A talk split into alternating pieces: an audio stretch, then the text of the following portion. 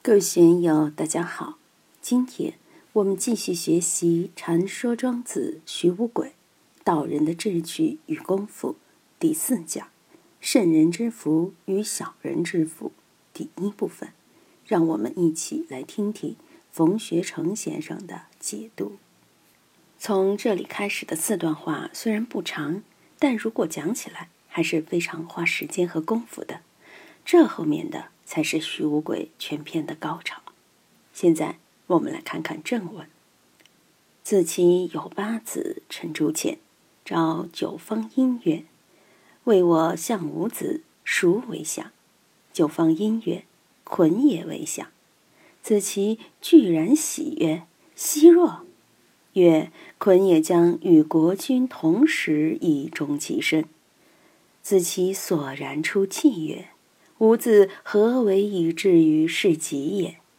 九方因曰：“夫与国君同时，则及三祖，而况父母乎？今夫子闻之而泣，是欲服也。子则降矣，父则不降。”庄子的其他篇章也谈到了南郭子期，他是神仙一般的人物，非常了不起。这样的神仙人物，估计也不止一个太太。不然怎么能有八个儿子呢？作为父母，当然很关心子女的命运。他已经是神仙了，完全知道自己儿孙的命运，但他还是不放心，就请神算子九方阴来看看。在《列子》里，九方阴做九方高，很多人都知道九方高相马的故事。春秋时代，秦穆公喜欢千里马。用了十多年的时间，花了上万两黄金求千里马，但是始终没有寻到满意的。当时伯乐是相马的大师，他向秦穆公推荐了九方高，说他这位师兄相马的功夫非常好。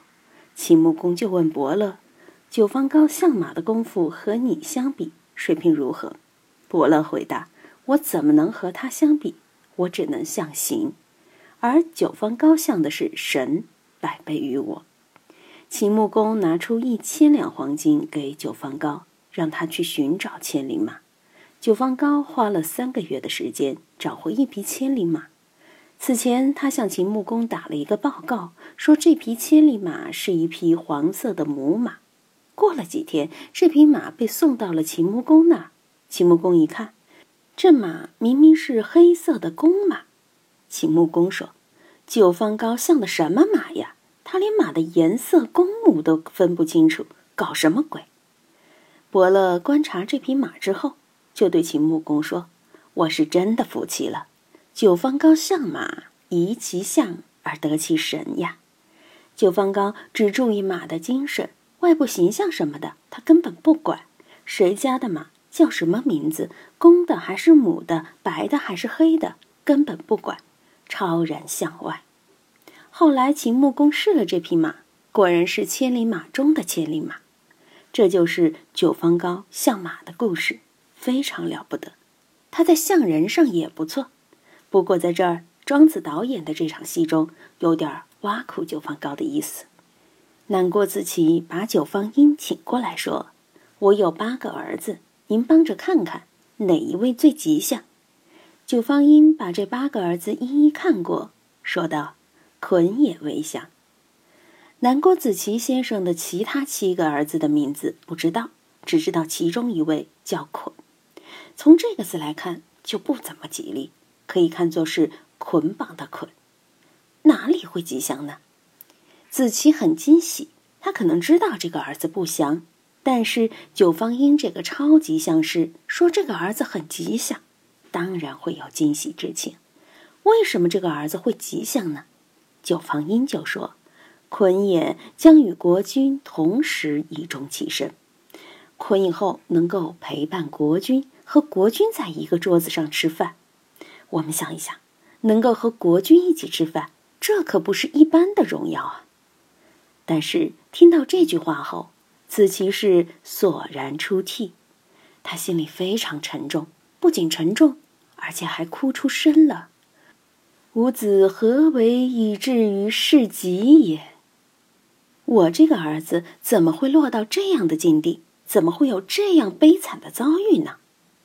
南郭子期尽管是楚国的贵族，但他好道，最终成了修道的隐士。对于与国君同时这类俗人认为的荣耀，可以说是最看不上的。这个儿子怎么会有这样的下场呢？伴君如伴虎，与国君同时可不是什么吉利的事啊。在古代，能够和国君同时是多大的荣耀呀！还别他以前，就说现代。以前毛泽东宴请哪位，那真是荣耀的不得了。记得文化大革命时，有些红卫兵在北京和毛主席握手后，回到老家，一万个人都想要和他握手。哎呀，这个手是毛主席握过的，都要去握一下，那不得了，手都要被弄脱臼。如果能够和毛主席一起吃饭，那就更荣耀了。能够和其他国家领导人一起合影留念，也是非常荣耀的事情。搞广告策划的都知道利用这些，很清楚其中的分量。所以九方英就劝子琪说：“与国君同时，则及三族，而况父母乎？能与国君同时，是泽及三族的好事啊！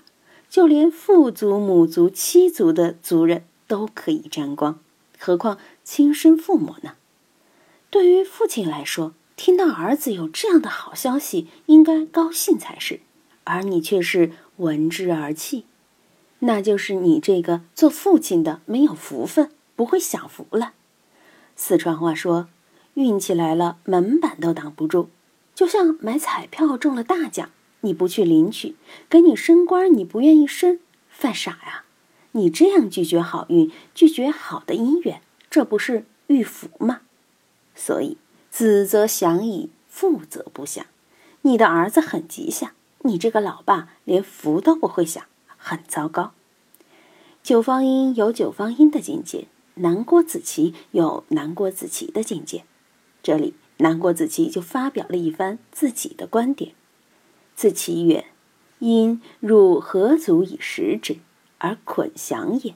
进于酒肉，入于鼻口矣。”而何足以知其所自来？吾未尝为木而脏生于傲，未尝好甜而纯生于咬。若勿怪何也？子期就问九方先生：“你凭什么认定我这个儿子有福呢？”道家学说认为，祸兮福之所依，福兮祸之所伏。到底是福是祸，谁也说不清楚。有时候看明明是福气，结果是祸害；有时候看见是祸害，转眼之间可能就成了福气。文化大革命的时候，很多人造反，跟着四人帮跑，当革委会主任什么的，福气大得很。粉碎四人帮后，大多就进监狱了，基本翻不了身。另外一些人很刚强，坚决反四人帮，因此掉了脑袋。有些人反四人帮含蓄一些。虽被关到监狱里，等到粉碎四人帮以后，这些人就成了英雄，纷纷平反了。所以三十年河东，三十年河西，这些事情说不清楚。想进酒肉算是福气吗？进于酒肉，入于鼻口矣，只不过是从口鼻到肚子里面旅游了一番，可以说是五谷轮回嘛。孙悟空不是给厕所起了个道号，叫五谷轮回之所吗？嘴里吃进去，厕所拉出来，然后回到田里。另一方面，何足以知其所自来？我们享受的酒色财气这些东西，到底是怎么来的？